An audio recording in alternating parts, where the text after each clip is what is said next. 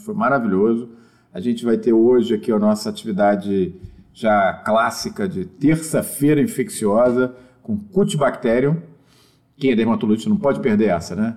É, amanhã nós temos mais um embate gigante com o Se Joga Dermatoscopia. Tem atividade todo dia, começando às 9 horas. Quinta-feira a gente tem o nosso curso de imuno. A aula vai ser dermatite atópica, imperdível, né? Para quem gosta, todo mundo gosta. O curso está animado, está todo mundo trocando artigo, pedindo material.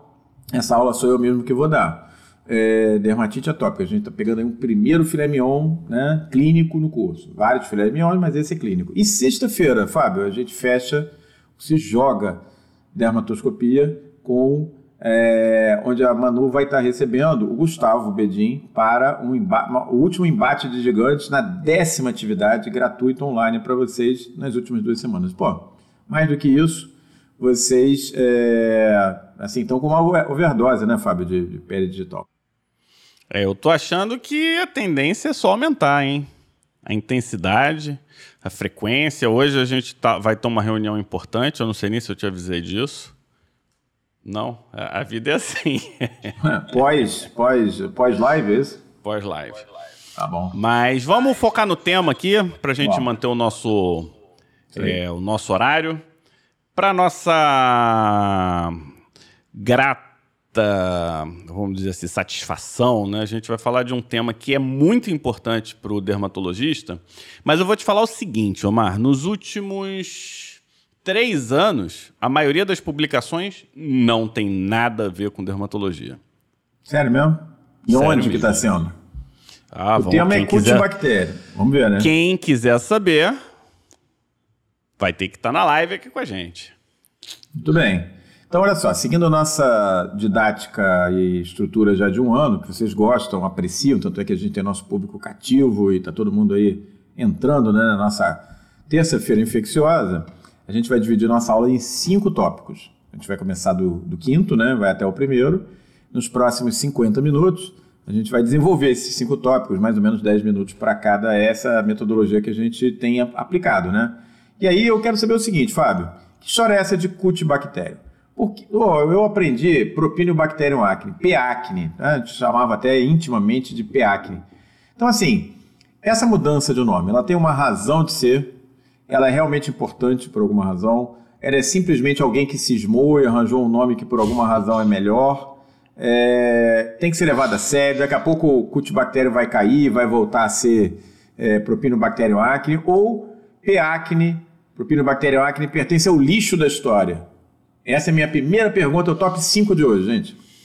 É, o, você sabe que quem dormiu, o nome do bicho mudou e você corre o risco ainda de falar o nome errado na frente do teu aluno, do teu paciente, porque você não estava devidamente atualizado. E isso é, as bactérias, as tax, a taxonomia mudou muito com a biologia molecular. A gente vê isso de forma muito marcada nos fungos, mas isso acontece bastante também, principalmente com os agentes que a gente tem um pouco mais de dificuldade de cultura, esses é, agentes que a gente não entra em contato com cultura tão comumente. Por quê? Porque é um anaeróbio facultativo, ele não cresce com facilidade, outras bactérias crescem por cima e acabam contaminando a cultura, então você tem uma certa dificuldade, né, de cultivar o antigo Propionibacterium acnes. É um Tudo começa... difícil, de, não é easy going ele. Não, não é, porque ele pode crescer devagar. Tem algumas características que não vai ser o objetivo hoje daqui, mas alguns pontos a gente vai ressaltar e esses pontos a gente vou, vou colocar de uma forma um pouco cronológica, né? Então as, as primeiras propionibactéria, vou usar ainda esse termo, na verdade nem eram propionibactéria. Você sabe que teve um nome antes, né? Sabia? Não, qual que era? Era um corinibacterium. Por quê? Ah, por, causa, por causa do aspecto morfológico. Um bastonetezinho, pequenininho. Então, é, a difteria já era um, um agente conhecido. Então, o aspecto visual lembrava um pouco, né? um bastonete e tal, é gram positivo, então você olha aquilo e tal. Beleza. É um Corynebacterium acne, já foi e, acne nessa época. E essa mudança de Corynebacterium para Propinobacterium, que época que foi isso aí? Anos 50, anos 60, você sabe não? Que eu Cara, aprendi já eu se... propinobactério, né? Anos... Não, isso, isso não deu. Eu não vou saber a data, Tomar, Bom, mas não, não, demorou muito, não. Foi uma coisa relativamente rápida pelo seguinte. E aí já virou propinobactéria. É, assim que começaram a, as análises bioquímicas, isso começou no início do século XX, né? É, viram que o Corynebacterium acnes produzia ácido propiônico. E o ácido propiônico foi o Por aí nome... que veio o nome Exatamente, das propionibactériums. E existem ó, grandes notáveis dos propionibactériums, né? Ó, a Valesca está cobrando aqui da gente, vou responder. Lília, o seminário de imunização, de imunologia, não é hoje, é quinta, e é dermatite atópica. Hoje não, hoje a gente está no cutibactério, tá bom? Ah, eu não tô lendo os comentários do não, Instagram. eu tô de olho aqui. Tá. É, é isso é a quinta-feira. A Miriam agora tá, de, tá, tá no meu pé, que eu vi. Tá. Fábio, Ela... responde aí. O que, que eu tenho que responder? Era isso, era sobre o seminário de imunização, mas ele é quinta-feira, não é seminário de imunização. Não, é... é... porque você falou, quando lá no curso de imuno, que teria um seminário de imunização. E você não organizou, e que seria com a Regina. Isso é para é. você cobrar do Omar, não é de mim, não. É ele que inventou Pô, o cara essa. é mó crocodilo, fala, fala sério. Olha só, quinta-feira... Não, a gente substituiu com todo o material da vacinologia, né? A gente já está é, com sete vídeos de vacinologia. Esse, esse Fábio é um, croco, é um é crocodilo, já me joga logo aqui. No... Pô, já um amigo pro... desse, pelo amor de Deus. Caraca, pelo menos se diverte aqui, mas vai lá. Então, o, o ácido propiônico deu os propionibactérios e dentro dos propionibactérios. Vocês viram o que, que eles querem falar? Não cobra de mim, não, cobra dele. Porra, o que, que é isso? Vai, vai lá, vai lá. o Propionibacterium Freudenreich, ele é o Propionibacterium do queijo suíço, que é um tá. queijo muito gostoso. Então, é, é do grupo. Tem um outro propionibacterium que eu vou colar o nome aqui, que esses nomes são Acidipropionite. E esse propionibacterium ele está no rumen do, dos ruminantes, então também é um propionibacterium importante. E o outro notável era o propionibacterium acnes. Só que em 2016 teve uma publicação, e essa publicação, o que, que ela fez? Ela pegou toda a estratégia de biologia molecular e foi trabalhando com diferentes níveis, vamos botar assim, de. Como é que eu posso dizer? De. Fugiu a palavra? Quando o monitor é melhor, de resolução. Então eles pegaram diferentes níveis de resolução genética. Então eles começaram com 16S. Já sabíamos que o 16S era capaz de diferenciar as diferentes propionibactérios e viram as clades. Aí depois eles entraram com uma biologia molecular de, de whole genoma com uma quantidade X de genomas, tipo 50 mil genomas, e aí subclassificaram isso. E aí revisaram isso com uma resolução maior, tipo 150 mil genomas. E quando eles fizeram isso, o que, que eles identificaram? Que o grupo do Propionibacterium chamado cutâneo e aí eu volto um pouquinho, já lá atrás, pela origem, eles já dividiam os propionibactérios em cutâneos e clássicos.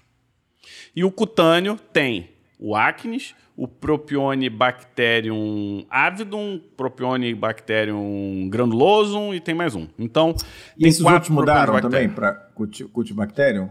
Todos os esses mudaram. vieram para o Cutibacterium. Os cutâneos Todos mudaram para Cutibacterium, legal. Então o nome é Acidum granulosum, Humeruse e Acnes. Esse ficou dessa forma. Então em 2016 eles fizeram isso e revisaram o gênero. E o que, que eles identificaram? Eles identificaram as seguintes questões: que o grupo Propionibacterium produzia uma substância que é o ácido meso 2,6 diaminopimélico. E aí esse é o que caracteriza esse gênero. Tá bom. Alguns desses foram reclassificados em Acidipropionibacterium, porque, em vez de ser ácido meso, ele era um ácido LL. E por conta dessa diferença de ácido, eles botaram mais um grupo aí. E o Cutibacterium pode produzir tanto um quanto o outro, só que ele tem uma carga genômica menor e ele tem uma quantidade de ligação guanina, citosina também menor. E isso caracterizou um terceiro grupo. E isso, ah, mas isso é tem nada a ver, porque poxa, você está complicando simples. Não, não é. Existem algumas alterações evolutivas nesse processo, Omar. Por exemplo, é, muitos vêm estão relacionados à planta, a queijo, então a fonte de carbono deles é diferente. Quando a gente vai para o cultibactério, o que, que eles começam a fazer? Eles começam a se especializar na metabolização de fontes de carbono de lipídios. Eles começam a usar fonte de carbono de glicose e deixam de utilizar é, fontes de carbono advindas, por exemplo, de plantas. E aí tem os metabolismos que são próprios que eu não vou, eu não vou lembrar tudo. E aí você acha que está tranquilo, né? Então agora a gente está bem é, tranquilo. E aí eles inventam que tem o Cutibacterium e as subespécies. Então o Cutibacterium acnes ele tem a subespécie acnes. Tem o Cutibacterium acnes subespécie defendens e tem o Cutibacterium acnes subespécies elongatum. Mas o que, que é isso, Omar? O que, que é isso é o seguinte: a gente descobriu que o Cutibacterium ele não é não é só a espécie que importa, o que importa são as cepas, e a gente vai ver isso um pouquinho mais na frente. Então eles começaram da seguinte forma: eles viram fenotipicamente que alguns, que alguns na época Propionibacterium, eles, eles conseguiam metabolizar, na verdade, aglutinar o soro diferente. E com isso, eles dividiram em Propionibacterium do grupo 1, Propionibacterium do grupo 2. Isso foi corroborado com outros estudos, como, por exemplo, tipos de fermentação de açúcares, e aí, em cima desses estudos de metabolização mais estudos preliminares genéticos, eles separaram grupo 1 e grupo 2. Evoluímos nos estudos genéticos, apareceu então os seis subtipos de Cutibacterium acnes hoje conhecidos, que é Caramba. 1A1, 1A2, 1A, não, 1B, aí tem o 2, e aí tem o 3, e aí tem mais um aí que eu esqueci, é tanto Cutibacterium que, que, que eu, eu esqueci. E aí o Cutibacterium 1 é o subtipo Acnes. É, o... o... Só, só para pessoal, para amarrar o pessoal. Um é. o Acnes, o subtipo 2 é o Defendens e o subtipo 3 é o Elongatum. E aí já tem uma ou um outro subcultibacterium é, que tem se tornado importante, que é o Avidum. Então, só para a gente ficar de olho. E aí? Então, na prática, é, o que era uma coisa simples, né? Peacne, porra, tem um, um nível de complexidade inesperado, né? Porque é difícil que eu me lembre, assim, a gente vê um determinado microorganismo de, de, de repente ser quebrado em tantas subespécies. Eu acho que vi isso onde? No Sporotrix shank, mais recentemente. Acho que vi alguma coisa em termos de micobactéria, por causa dessas infecções hospitalares, houve alguns subtipos novos, mas isso não é o habitual, né? É... Não. Por que, que isso acontece? Acontece porque tem alguma coisa de especial no Cutibacterium, o antigo Peacri, ou porque ele era mal estudado, ou ao contrário, porque a acne tem muita gente com a lupa em cima, então chegou a esse nível de filigrana. Qual que é a melhor explicação para isso? Eu acho que um pouco dessa última hipótese sua do, da acne prevalência e o interesse da indústria, a indústria, né? É, em estudar acne. Isso culminou no interesse de algumas indústrias em estudar microbioma cutâneo e acne, o Propionibacterium, que não é mais Propionibacterium, o Cutibacterium, ele é um agente importante do nosso microbioma, né? Se a gente for botar microbioma cutâneo, quais são os três gêneros mais importantes? O Cutibacterium. Cutibacterium. O Staphylococcus. É, principalmente o Epidermides. Strepto. Não, Corynebacterium. São os três principais. Aí tem estrepto, aí depende do momento, da hora, tudo. Tá, assim, em termos de volume, é, isso é importante. E, e, juntou essas duas questões. Então a gente está falando de uma doença super prevalente. Se a gente pegar acne em adolescente e formos exigentes na, na inclusão, poucos vão, vão passar batido, né? Ah, Al- é. Vai ter alguma acne em algum lugar, em algum momento. Em uns Verdade. ficam cronifica, em outros fica uma coisa muito efêmera, em outros é uma coisa que vai e vem e não incomoda tanto. Mas Agora, me fala um negócio, Fábio. Top, nosso quatro- top 4 de hoje. É, paradoxo do ovo e da galinha, né? Fica aquela discussão quem veio antes, o ovo e a galinha. pau. É, como é que fica isso para o é, Cutibacterium e a acne? Quem é que veio primeiro? Foi a acne? A acne é o ovo, Cutibacterium é a galinha, ou ao contrário? Dá pra gente criar isso aí? Porque assim, quando a gente estudava também acne an- anteriormente, a gente sempre aprendia o quê, né? Que o PACNE, é, o antigo PACNE, era um, um participante, até certo ponto, secundário do processo, né? Que entrava num momento mais à frente, não era o evento primário, é, mas pelo jeito, com tanto avanço e tantos, é, tanto tipo de é, subtipos, é possível que isso tenha mudado, né? Então, como é que, como é que funciona esse paradoxo aí? Existe isso? Acne versus cutinibactério? Quem veio antes? Como é que é? Olha, primeiro lembrar, principalmente para os colegas que não estão com 127 pessoas, hein? Olha, Mar, só a bom. nossa livezinha, É. estamos com sala cheia e para falar de doenças infecciosas. A gente pode, será que pode? A gente pode dizer doenças infecciosas? E Ah. agora? Talvez, né? Vamos ver. Eu vou, vou repetir essa pergunta depois que eu apresentar alguns dados. E é o seguinte, a gente lembra de acne, a gente lembra do de uma tétrade, né? Você tem uma oclusão folicular com hipercomedogênese, e isso era sempre visto como o primeiro ponto, não é? Você me corrige se eu estiver errado. E isso associado a uma hipersecreção sebácea, de alguma forma atrairia o Propionibacterium acnes, na época que isso foi criado era o Propionibacterium acnes, e isso tudo culminaria num quadro inflamatório da unidade pilosebácea.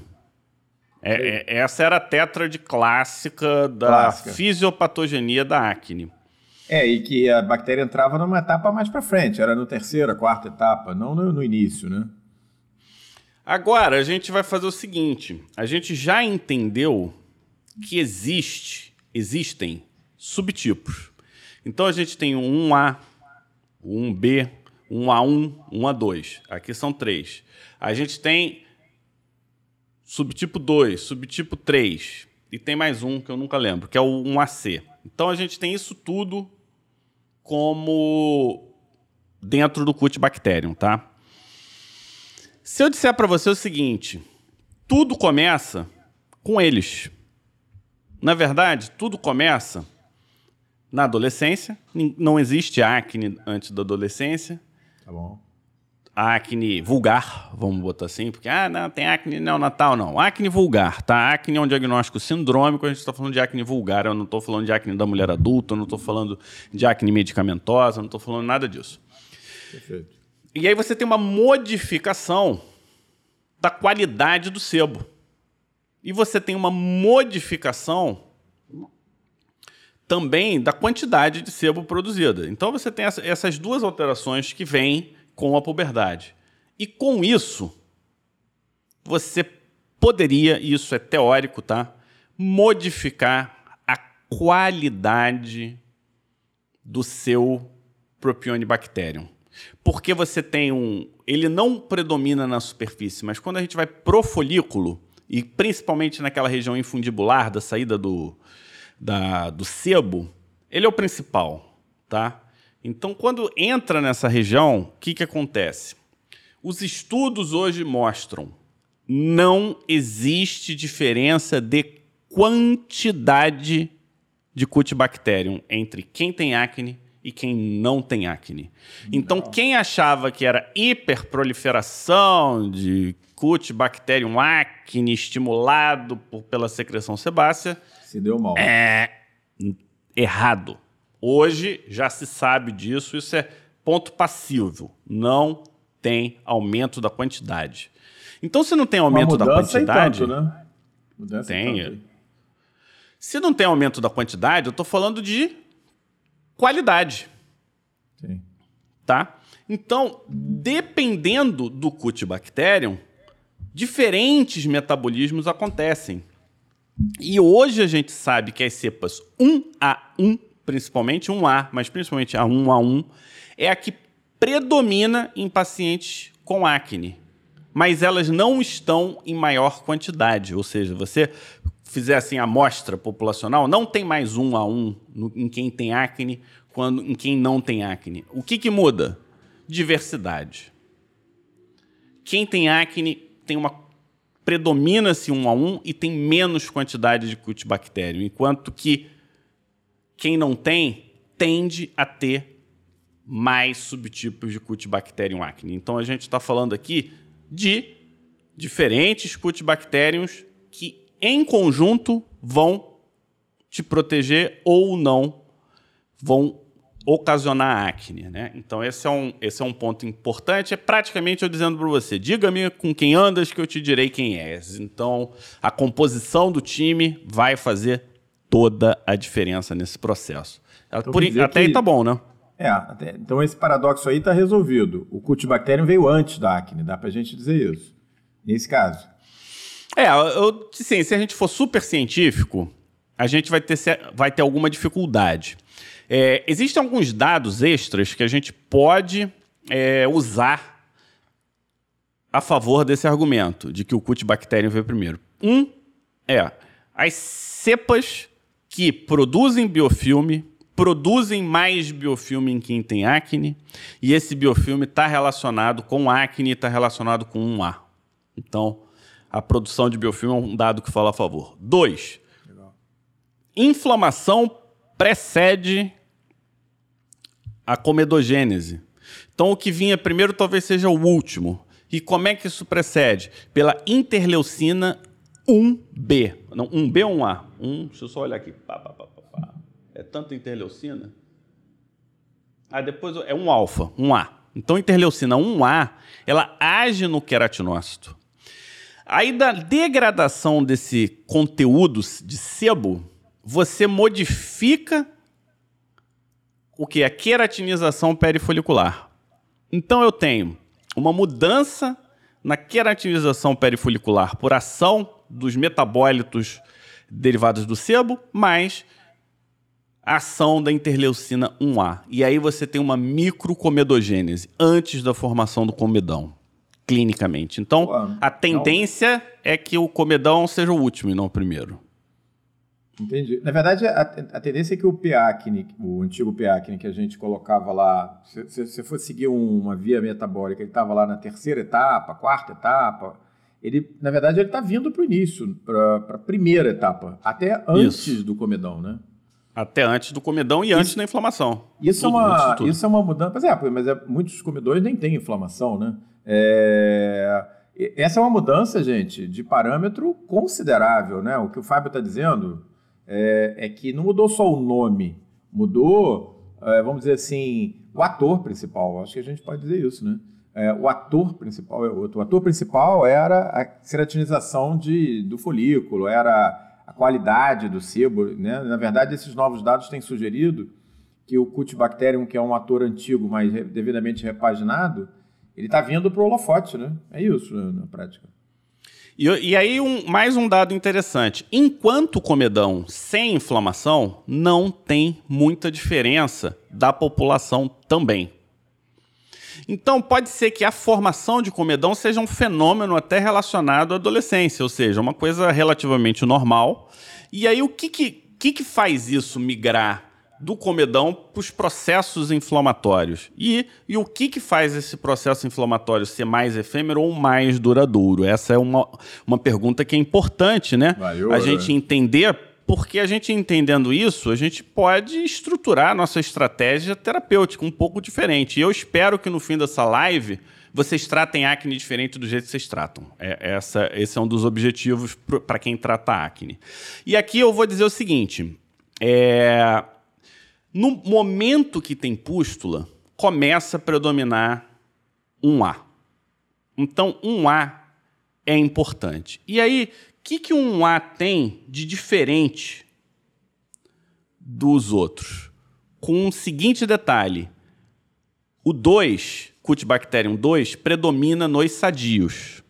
Então, cara, alguma coisa tem que ter aí de diferente, né, Omar? Não é. pode ser assim. Alguma coisa. O que, que tem de é. diferente? Então, eu vou falar.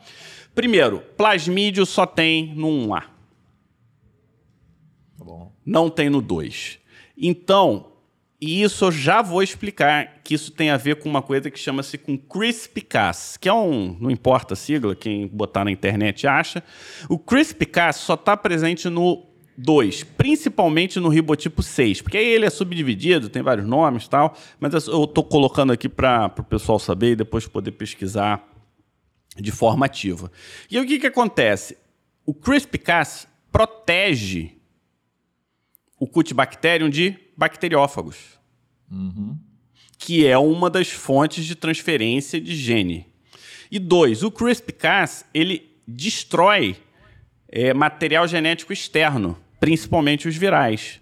Então, ele é protegido desses plasmídios e os plasm... e além disso ele tem uma atividade de lipase, de lipase menor. Então ele metaboliza menos a gordura. Então a gente está vendo que é um A metaboliza mais a gordura. Ele tem então genes de virulência e aí a gente vai voltar nisso mais na frente. Guardem essa informação. Então tá é, é só isso.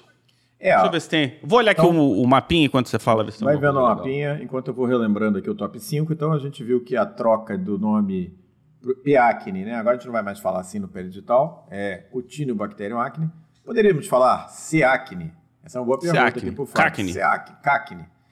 É, o 4 é quem veio antes, o paradoxo do ovo e da galinha. A gente tem uma resposta para dar. A ciência tem se esforçado para dar essa resposta, mostrando que aparentemente o. Eu falo aparentemente porque é, a ciência, tudo é fluido, né? Mas existem dados atuais mostrando que o Cutibacterium acne poderia estar dentro da pirâmide, né, que vai levar a ao surgimento da acne clinicamente lá na base, não mais numa etapa intermediária mais para frente. E aí tem uma pergunta, né? E aí a gente viu então eu, que. Fala. Eu, eu, só queria dar uma amarrada um pouco diferente, só para o pessoal. Olha, vamos fazer a seguinte sequência. Muda-se a qualidade do sebo. Essa mudança de qualidade do sebo modifica a qualidade do microbioma, havendo então perda de diversidade do, do Cutibacterium acnes. Então você começa a ter uma seleção com perda de diversidade, e aí você tem uma coisa que eu não vou dizer ainda, porque eu vou dizer lá na frente. Aí você tem inflamação por ativação da imunidade inata, né? Que a gente não entrou em detalhes, mas a gente sabe que está relacionado à imunidade inata. Isso. Você tem alteração, você tem ativação da lipogênese local e de atividades inflamatórias. E essa lipogênese local libera substâncias que ativa a queratinização e amplifica essa inflamação. Então, é, só para amarrar da seguinte forma: acne é uma doença de microbioma. Tá bom. É... E não uma doença inflamatória. Legal. Fica aí. Essa, é uma, essa é, uma, é uma afirmação bold, né? Como falam os americanos, corajosa. E aí, assim, eu não posso, frente a essa, essa afirmação assim tão é, definitiva, né, vamos dizer assim, é, fazer a, a, a, terceira pergunta do nosso top 5 de hoje, a pergunta número 3.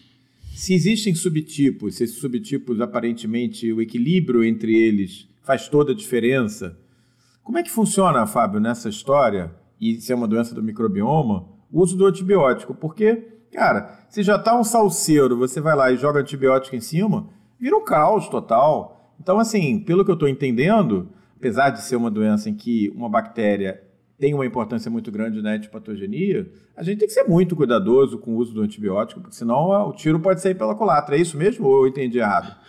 Não, você falou tudo. Qual que é o grande problema? Se eu, se eu te perguntasse agora, qual que é o grande problema de quem tem acne inflamatória? Qual o grande problema? É, em uma, uma palavra, vamos ver se eu consegui ser claro o suficiente. Que é muita informação, né? É, eu acho que você está com a cepa é, errada, vamos dizer assim, indesejada. Perda de diversidade. De diversidade. Você vai ter o predomínio de uma cepa que não é a mais interessante. Ruim. A gente já viu que essa cepa ela tem plasmídio. a gente já viu que vários mecanismos de resistência bacteriana vêm a partir de plasmídeos. É. Então, quando você trata com antibiótico, você escolhe qual que você está tratando? Você escolhe qual Cutibacterium? Ah, acaba, ser, acaba fazendo isso, né? Você acaba. não, não. Se, você, tá, você trata todos, mas você. Todos. Se eles têm. Se algum desses cepas tem uma arma secreta adquirida via plasmídio, plasmídio, ela pode sobreviver e passar a ser mais preponderante do que era antes. Pode seja, não. É o que acontece. acontece. Pronto, tá certo. Quando você usa antibiótico, você está selecionando as cepas mais resistentes. E quem nunca tá tratou com anti... Você tá já não teve paciente seu que faz antibiótico, antibiótico, de repente ele para de funcionar? É, é, com certeza. Cara, di direto, na época que eu prescrevia isso, tetraciclina, primeiro mês, segundo mês, terceiro mês, para de funcionar a tetraciclina. Isso é nós, dermatologistas, vimos na prática. Na época que tinha gel de eritromicina, funcionava no início, assim, não dava, não dava pouco tempo. Em 30 dias, o troço voltava. Eu vi isso acontecendo porque eu vi é, eritromicina, peguei essa época da eritromicina, o Omar com certeza pegou. Muito? Nossa, prescrevi muito. Era frustrante. E funciona, mas depois deixa de funcionar. Cara, a gente vivenciou a resistência microbiana na nossa frente. E aí vem a principal resistência cruzada do da eritromicina, sabe com quem é? A érito, não? Com a clinda no, no Cutibacterium acne. Então, a resistência cruzada, a gente tem hoje, dependendo do lugar, taxa que passa de 60% de resistência, a eritromicina, e resistência cruzada chegando. Então, clindamicina hoje eu vejo como um super antibiótico, super utilizado e, e eu não sei se eu usaria. Já tem hoje descrito pan-resistência, tá? Então, tem pan-resistência, tem as tetraciclinas. Dos mais usados é o que tem menos resistência. É, se for usar um antibiótico, tem alguns gostando da ideia da dapsona, principalmente nas acnes que evoluem cronicamente, porque as acnes que evoluem cronicamente, eles é, despertam lá do TH17 grande, e isso alimenta muito a cronicidade, né? Então, inclusive algumas acnes têm macrófagos, né, lá presentes e, e você poderia utilizar a, a Dapsona e algumas acnes são neutrofílicas, você poderia usar a Dapsona. Eu não uso nunca antibiótico. Nunca. Nunca. Nunca. nunca. não, não tem uma situação. Isso porque estaria mentindo, mas eu, eu, tento não usar, né? Mas o tópico eu não, não, não uso praticamente mais. Praticamente, né? mas o oral, é, eu de vez em quando faço lemesclina, em alguns casos assim, desesperador, tetraciclina, sulfa mas não cronicamente, né? É, assim, essa é uma. Essa tem sido uma, uma live, Fábio. 146 pessoas e mantido, não está caindo disso, a 150 e tal, tá por aí. Por quê que tem esse público numa terça-feira, é, depois de um ano de pandemia? Porque a acne é um assunto nobre para o dermatologista. Não pode o dermatologista não conhecer a acne, né? E olha o que vocês estão vendo aqui, um verdadeiro chacoalhar na árvore do conhecimento, né? O Fábio não está deixando pedra sobre pedra. Ele pegou a árvore, ele não está soprando na folha das árvores, ele está detonando essa árvore. Ele daqui a pouco vai tacar fogo na árvore. É inacreditável. Ele mexeu em cada etapa, na etiopatogenia, no nome, na etiopatogenia, na forma de tratar. Ele está criticando tudo. Meu Teve Deus um... do céu. Teve uma aula que eu dei que foi Quebrando os Paradigmas da Acne, que eu acho que é um bom título, né, levando em consideração que, que envolve muito do Propionibacterium. Aí uma colega conhecida, famosa, falou: Olha, essa tua aula, você está me dizendo que eu tenho que reaprender tudo que eu sei de acne. É. Aí eu, educadamente, é, as coisas evoluem e tal. E aí ela foi insistindo, insistindo. Aí uma colega, Ivonise, né, que ela estuda muito acne, é uma Ivonise pessoa é super bem preparada, ela falou: você não entendeu? Você precisa rever tudo que você sabe de acne, porque o que você faz está errado. As coisas mudam. É verdade. E a gente cabe a gente incorporar ou não. Desincorpora, tira antibiótico da jogada, você desinflama de outra forma. Porque Desencarna, gente, parte para outro. é, você já Desencarna. entendeu que você não tem que tratar o Cutibacterium acnes, você tem que estimular os bons, eliminar os ruins. Se você usar o antibiótico, os ruins são resistentes aos antibióticos, então você está tirando os bons e está permitindo que os ruins fiquem. Eu nunca vi resolver acne com antibiótico. Alivia naquele momento. Então, é, é- essa é a, a mensagem principal. Olha- e se eu conseguir em X%, eu já estou feliz. Às 20h40, depois de 40 minutos de live, as pessoas estão num misto de chocadas, revoltadas e extasiadas. Talvez em proporções iguais, entendeu?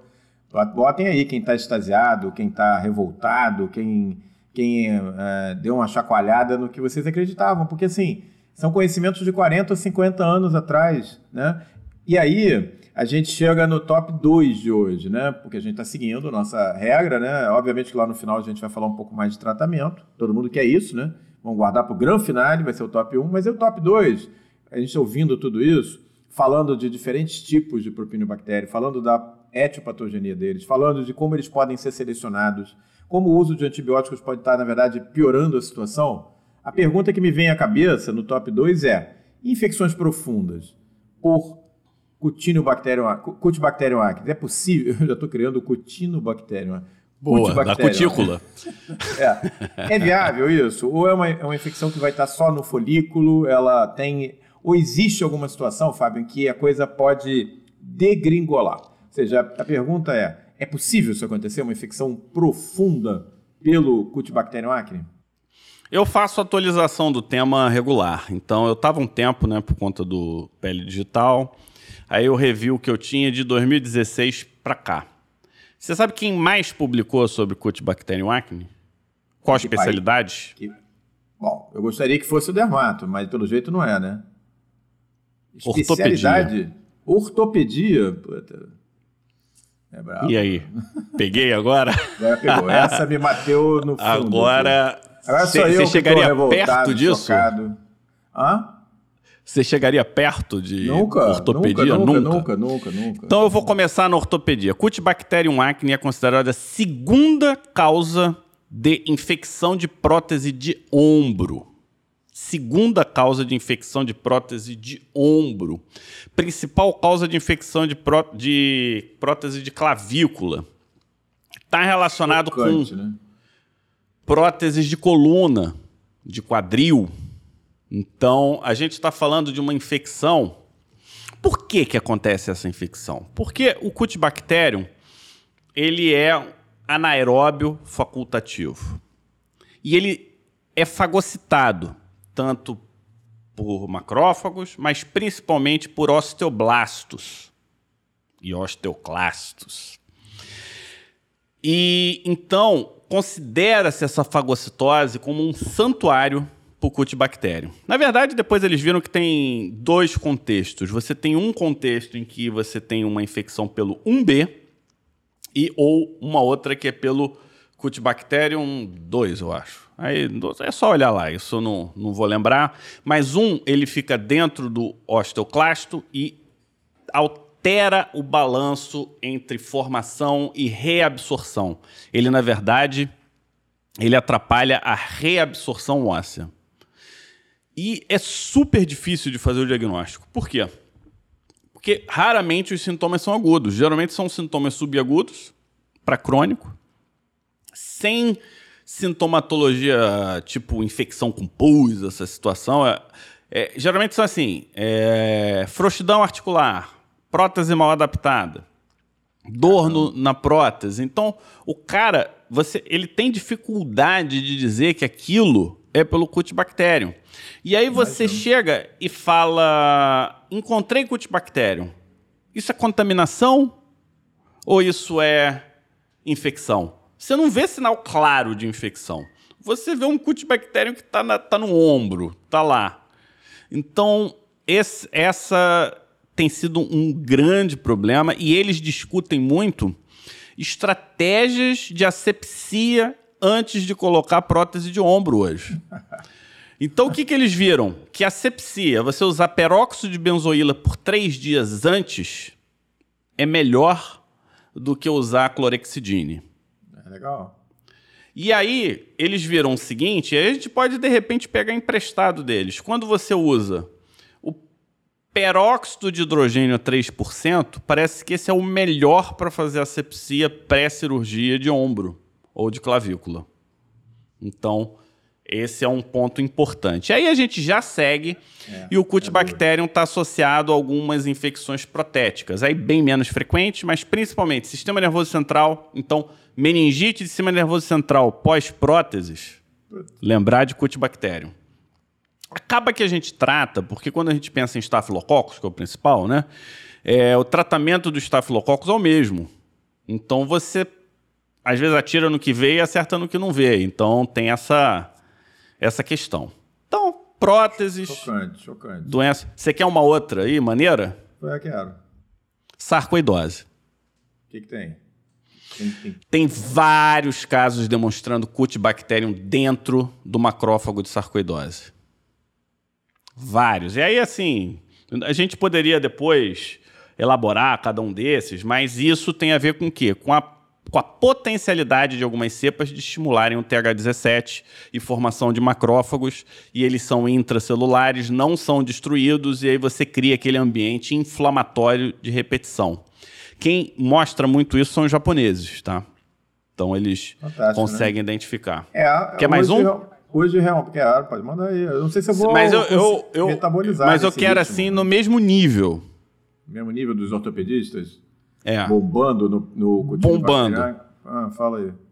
Câncer de próstata. É. Cutibacterium em próstata, esse é o subtipo 3, parece que é uma causa de inflamação constante da próstata como fator é, de é, predisponente né, para o surgimento do adenocarcinoma. E entra lá como? Pela uretra? O pessoal acha que é contaminação via uretra, só que os, eles já viram que o que está lá não é o da pele, é outro. Gente, chocante, né? Chocante. É, é, Uma doença a, de pele, a, só para a gente finalizar. A gente já perdeu várias doenças, né? Você sabe, os ortopedistas tratam lupus, o, o, desculpa, os reumatos tratam lupus, os dentistas dão uma bicadinha na nossa área, não sei o quê. Pô, mas a gente perder acne para os ortopedistas, é, isso, isso dói no coração, né? E mas... aí tem uma conexão interessante de uma doença inflamatória que você, você tem obrigação moral de dizer qual é. Uma doença autoinflamatória que, com o que eu te disse agora, poderia fazer uma conexão interessante. Uma doença autoinflamatória com envolvendo TH17 e L1? Não, das informações que eu te passei. Olha. Essa tá difícil, hein? Síndrome Safo. Ah, bom. Tá certo. Considerando síndrome Safo uma doença autoinflamatória, né? Ah. Não, não está entre as autoinflamatórias clássicas, né? Então eu te pensa... atrapalhei. Não, quando você pensa em doença autoinflamatória clássica, é, você pensa em pifapa, você pensa em Muckle você pensa em febre familiar do Mediterrâneo, mas tudo bem, safo, não... tudo bem, entendi. Tá bom, tá perfeito. Aí, aí, aí, aí faz sentido. É uma conexão pele-osso aí que a gente não tinha, né? Não, tá certo, é. E que explica síndrome SAFO muitos dos achados, né? É que, é tem que interleucina 1, tem é, é que, assim, algumas é, coisas. É, é, que, não, não é me justificar, mas assim, essa era difícil, né? Essa era tipo hard para tipo especialista. Mas é que nas síndromes anti-inflamatórias, a síndrome SAFO, ela não é das clássicas. Entra como BC, né? Tem gente que acha que está lá dentro, tem gente que acha que não está e tal. Mas agora, realmente, parando para pensar, faz todo sentido, muito legal, né? Bom, e até ajudaria essa... a classificar como autoinflamatório. Sim. Essa, essa top E uma doença dermatológica, hoje... outra. Só mais um para finalizar bonito. É. É uma doença que melhora com peróxido de benzoíla. Hum. Hipomelanose macular progressiva do tronco está associado a Cutibacterium tipo 3 Tá bom. É, olha só, o que aconteceu agora no nosso top 2, infecções é, sistêmicas, o pessoal tá brincando aí, tá dizendo que a Galderma vai, vai cair a nossa, a nossa live aqui por causa da limesclina. É bom que tá todo mundo se divertindo hoje aí. É, foi o que se pode chamar, gente, de um plot twist, né? Aquela virada naquele filme dos Vingadores na última hora. Porque, assim, eu acho que a gente podia fazer aqui um ranking das especialidades onde o, o, cultino, o Cutibacterium acne poderia participar e eu acho que talvez ninguém tivesse votado na ortopedia. Nada contra os ortopedistas, eu tenho muitos amigos ortopedistas, uma especialidade fantástica e tal, mas era totalmente inesperado, vocês concordam? É uma virada de, de roteiro inacreditável, né? Então, essa aí, aí, aí, é um, aí é um ponto interessante, que é o seguinte, é, essa é a pegada da comunidade infecciosa, que é uma visão multidisciplinar e uma revisão da forma como a gente vê a interação entre micro-organismos, corpo humano, estados de saúde e estados de doença. Isso a gente precisa ter claro e toda hora a gente está trazendo exemplos né, que a gente tem que rever os conceitos do que, que é infecção, do que, que significa infecção e como as interações podem prejudicar e como a gente deve vir a respeitar o nosso microbioma. Ou seja, vamos é. parar de ser um grosseiro, porque, em resumo, é, é, como se a gente fosse um bruto, né? A gente não sabe o que fazer, vamos, vamos dar tiro para cima, tirar todo mundo e a gente resolve, temporariamente. Depois volta é. o problema. Então, é, não, é, não, é não dá mais para alegar. Não é muito diferente você pegar uma dermatite atópica e entupir o cara de corticoide. Isso não é mais aceitável no dia de hoje, mas é o que a gente fazia. Foi regra durante psoríase, né? Até 20 anos atrás, cara, o que, que você fazia, né? Até os anos 90, final dos anos 90, a coisa foi mudar. Eu estava lá nos Estados Unidos em 2001, 2002.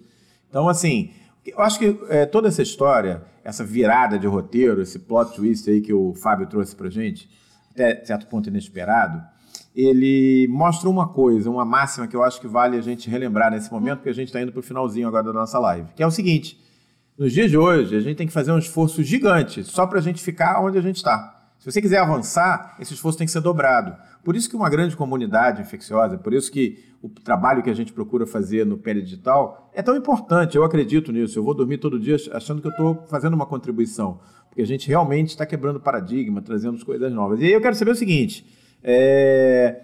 tratamento, né? Porque a gente tem que fechar nisso. Dá para a gente pensar fora da caixa? Esse, todo esse, esse cabedal de novas é, informações leva isso aonde? O pessoal está muito é, entusiasmado aí com a história dos retinoides, da isotretinoína. Como é que você consegue fazer esse link com essas novidades com o Cutibacterium acne e onde que dá para chegar? É, o primeiro que é o que a gente já faz, não é fora da caixa, mas é para reforçar, é melhorar ou modificar a questão da qualidade e quantidade de sebo. Então, hoje o meu foco é esse, Omar. Qual é o meu foco? qualidade e quantidade de sebo. Pensando em acne vulgar, sem componente de acne da mulher adulta, esse é o foco laser point. Segundo, segundo, fotoproteção. Por quê? Lembra que vitamina B12 piora acne? Você sabe por quê? Pra caramba. Não, não sei por quê. A vitamina B12 é substrato de produção de porfirina.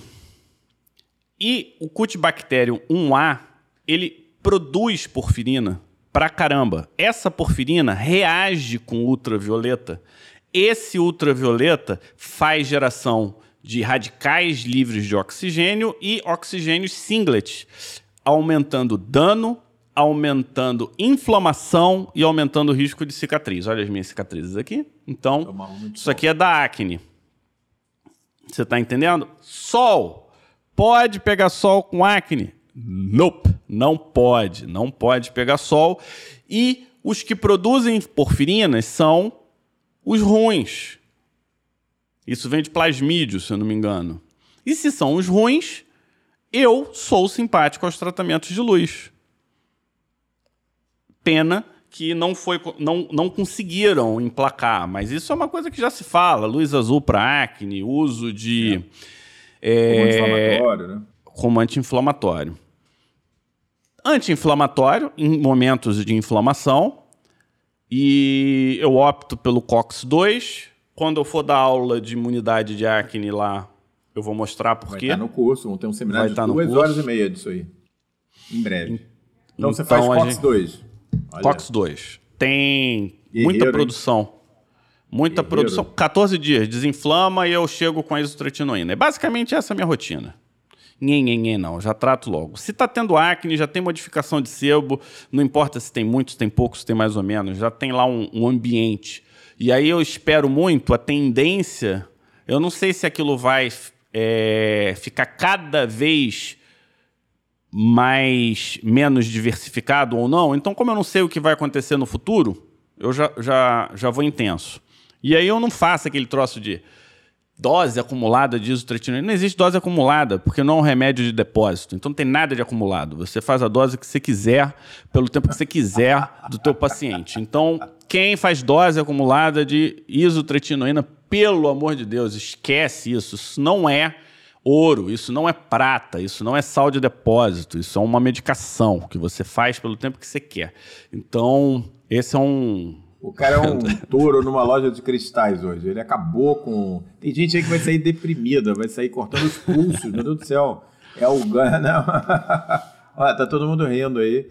O Fernando tá se divertindo. Fernando, esse cara, ou ele, ou ele vai para a academia do Nobel na Suécia, o Fábio, ou ele vai ser preso no, no, no asilo, porque ele hoje ele não tá. Ele tá detonando tudo que a gente sabe de acne.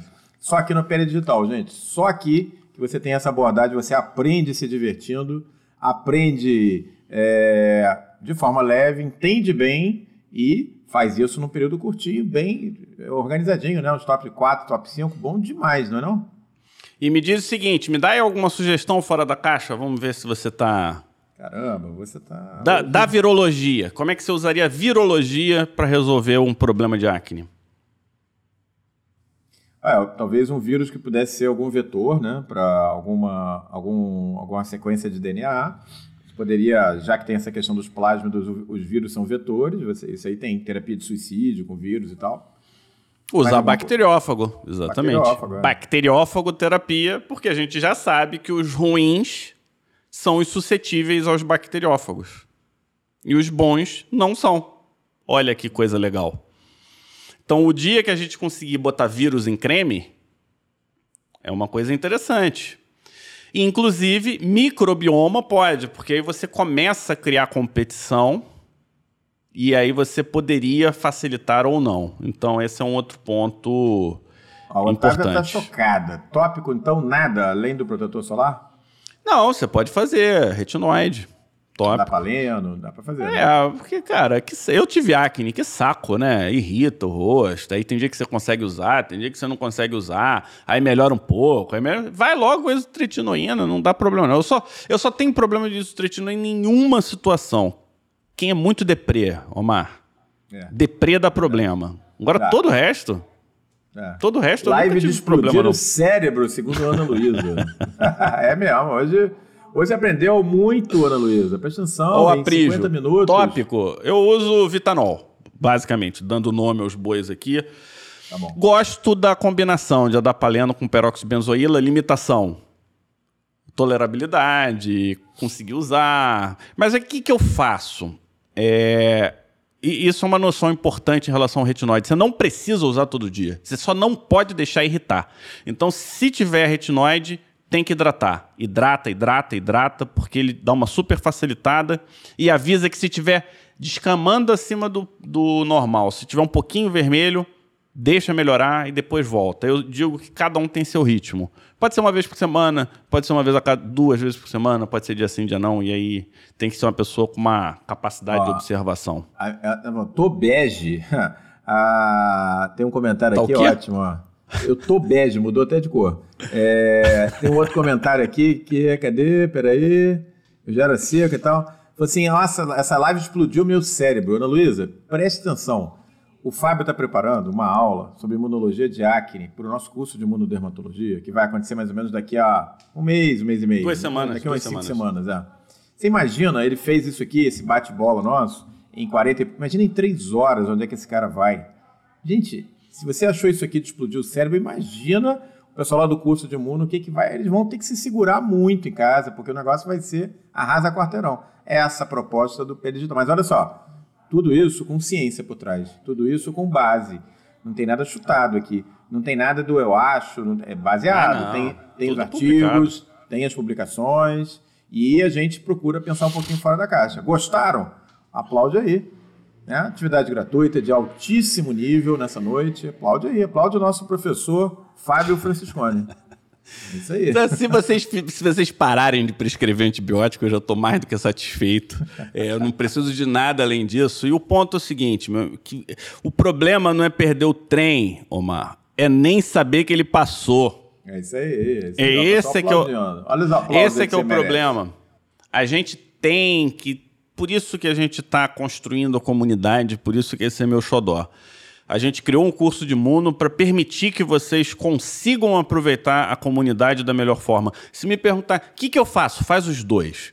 Entra no curso e entra para a comunidade. O curso vai poder fazer você entender o que, que significa interleucina 8, de onde vem a interleucina 8, o que, que ela significa, contextualizar nas doenças, por que, que o queratinócito ele não é um mero coadjuvante, ele passa a ser ativo, porque as coisas estão crescendo, né? A imuno foi muito rápido.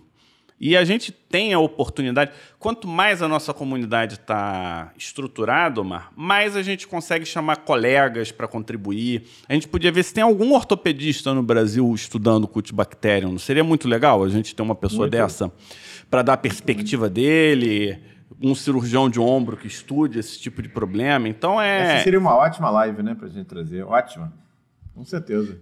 Alguém que estude granuloma de Ó, Prígio falou, sarcoidose. maravilha, Fábio, acabou. A Prígio falou isso, Acabou a live. tá chancelado.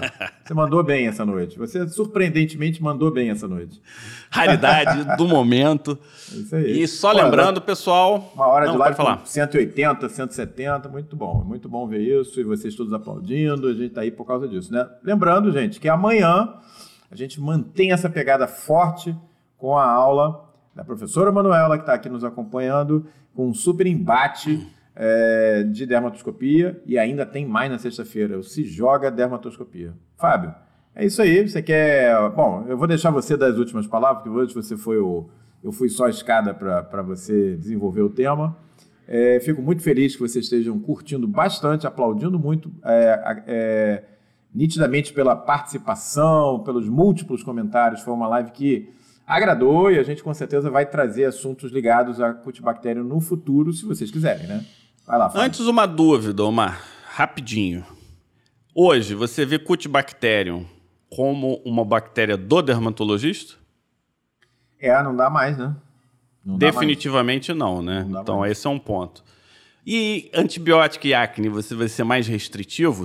Muito mais, muito mais. Mudaram os meus parâmetros, com certeza.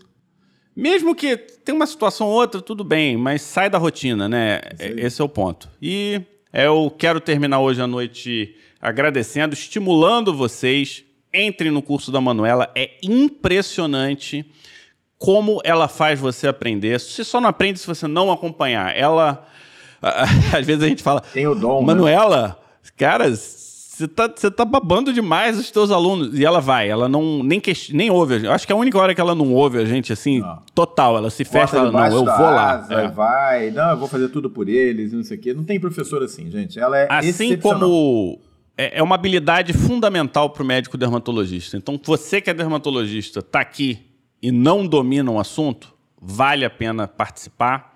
E eu estou falando porque eu já vi o conteúdo, é um conteúdo estruturado como você nunca viu e nem vai ver, porque para ter essa disciplina de fazer certinho, tudo bonitinho, organizar, isso não é fácil, Omar. Você tem que ter muita é, dedicação, né? então essa dedicação ela não é vista todo dia. Hoje o pessoal quer dizer que faz um curso, não, mas o curso dela é muito bem montado, muito bem estruturado. Se não fosse, não estaria com a gente também. A gente não estimularia. E obrigado, Omar. Obrigado, pessoal. A live a gente hoje conseguiu colocar no YouTube. Tá lá. Já vou encerrar a transmissão. E esse material vai depois para o podcast e é óbvio que vai para onde? Para a comunidade infecciosa, que é o nosso xodó e vai entrar em breve lá. Obrigado, pessoal. Show. Boa noite. Se cuidem, boa noite.